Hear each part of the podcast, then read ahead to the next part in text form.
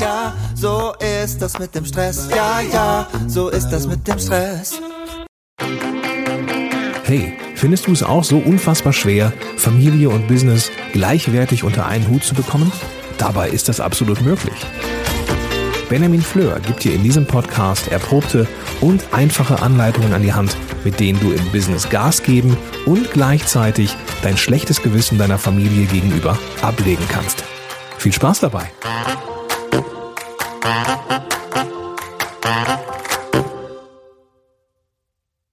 Einen wunderschönen guten Morgen, guten Mittag, guten Abend, je nachdem, wann du das hier gerade hörst. Meine Stimme ist möglicherweise noch etwas ähm, belegt. Das liegt daran, dass das hier die ersten Worte sind, die ich heute überhaupt spreche. Denn ich befinde mich noch mitten in der Corona-Zeit, genauso wie ihr, weil ich das hier zeitnah ausspielen werde. Es sind noch zwei Tage bis zu den Osterferien. Und dann können wir endlich mal alle zu Hause bleiben. Na, okay. Blöder Gag. Ähm, es ist tatsächlich so, dass Corona gerade das Leben auf den Kopf stellt. Und das gilt, denke ich, nicht nur für dein Business. Und ich hoffe, dass du da abgesichert bist oder auf Hilfen zugreifen kannst, dass du einen entsprechenden Puffer hast, um noch ein bisschen durchzuhalten. Ähm, ja, es tut mir einfach um jeden leid, der wirklich gerade komplett vom Business abhängig ist und der gerade durch diesen Virus in seiner Existenz bedroht ist, wenn das, was aufge du aufgebaut hast, gerade kaputt geht.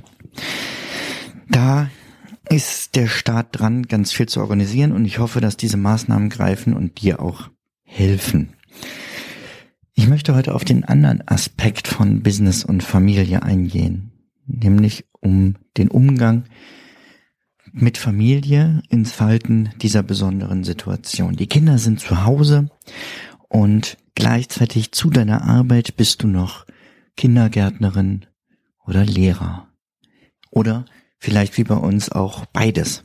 Und ich habe da ähm, natürlich auch keine Patentlösung, aber ich möchte dir gerne erzählen, wie wir das gerade handhaben, ähm, wie wir uns hier zu Hause organisieren. Auch meine Frau ist im Homeoffice gerade.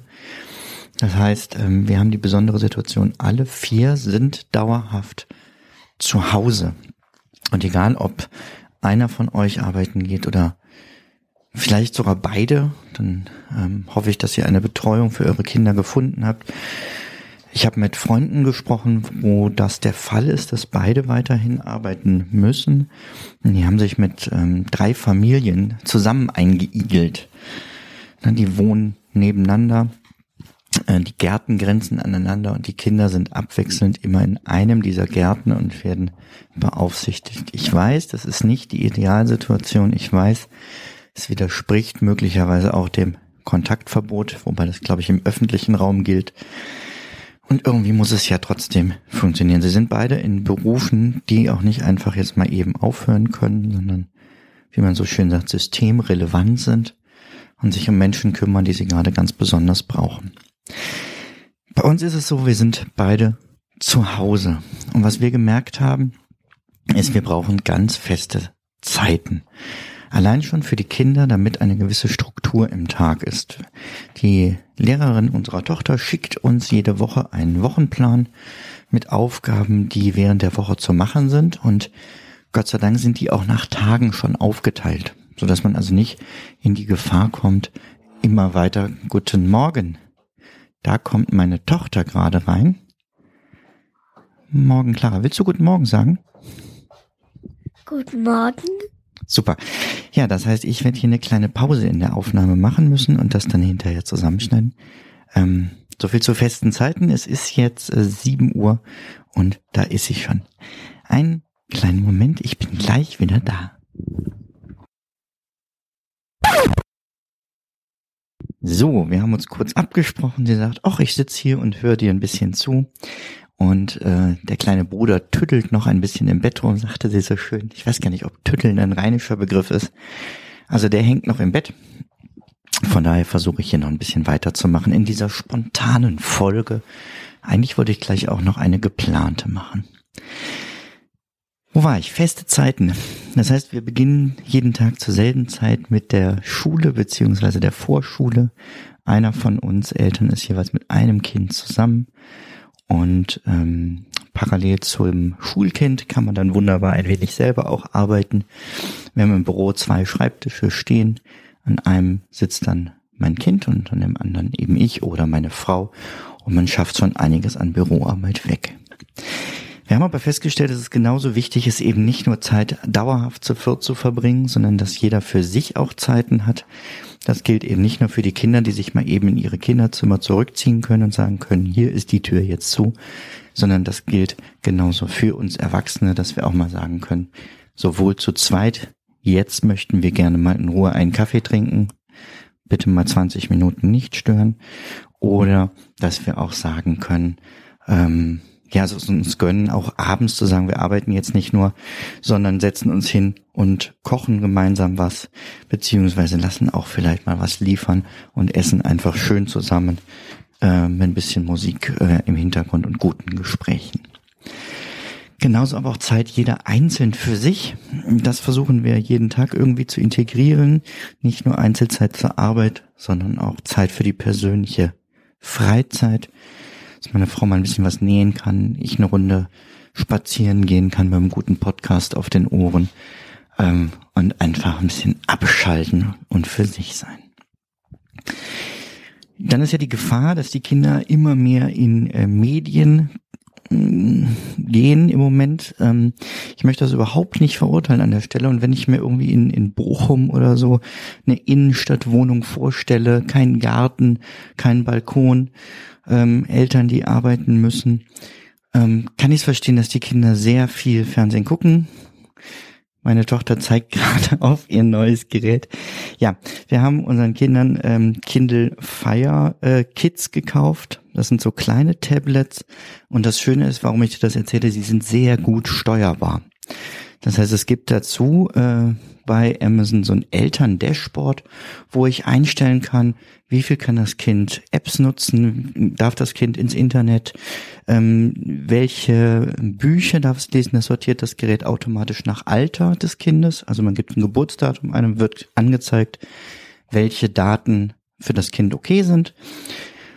Und wir haben zum Beispiel eingestellt, dass unsere Kinder unbegrenzt lesen können. Allerdings gibt es nur zwei Stunden am Tag Hörspiele und ähm, Fernsehen nur in genauer Absprache, da erkläre ich gleich was zu. Ein System, was wir hier eingeführt haben. Lesen finde ich elementar wichtig und ähm, von daher können Sie das auch jederzeit tun. Das Schöne ist, in diesem Fire TV, Quatsch, ähm, Kindle Fire Kids heißt es, glaube ich, das Tablet, ähm, ist für ein Jahr alles inklusive. Das heißt, da sind die ähm, Bücher, Hörbücher etc. alles schon mit drin und das Schöne ist, das hat so einen kindersicheren Rahmen und sollte es mal so dumm runterfallen, dass es dann doch kaputt geht, wird es innerhalb von zwei Jahren einfach ersetzt. Was ich noch sagen wollte zu den Medien, wir haben äh, unseren Kindern Medienchips ausgegeben. Das heißt, ähm, jeder hat so eine Art Wertmarke, die haben wir selber erstellt. Die Tochter in Pink, der Sohn in Blau mit so einem verschiedenen Bildschirmen drauf, einfach ja selber ausgedruckt und laminiert. Und jeder dieser Chips ist ähm, 15 Minuten Zeit wert, also 15 Minuten Medienzeit, über die Sie frei verfügen können, solange es alters angebracht ist. Also Sie können sagen, ich möchte jetzt eine Viertelstunde Fernsehen.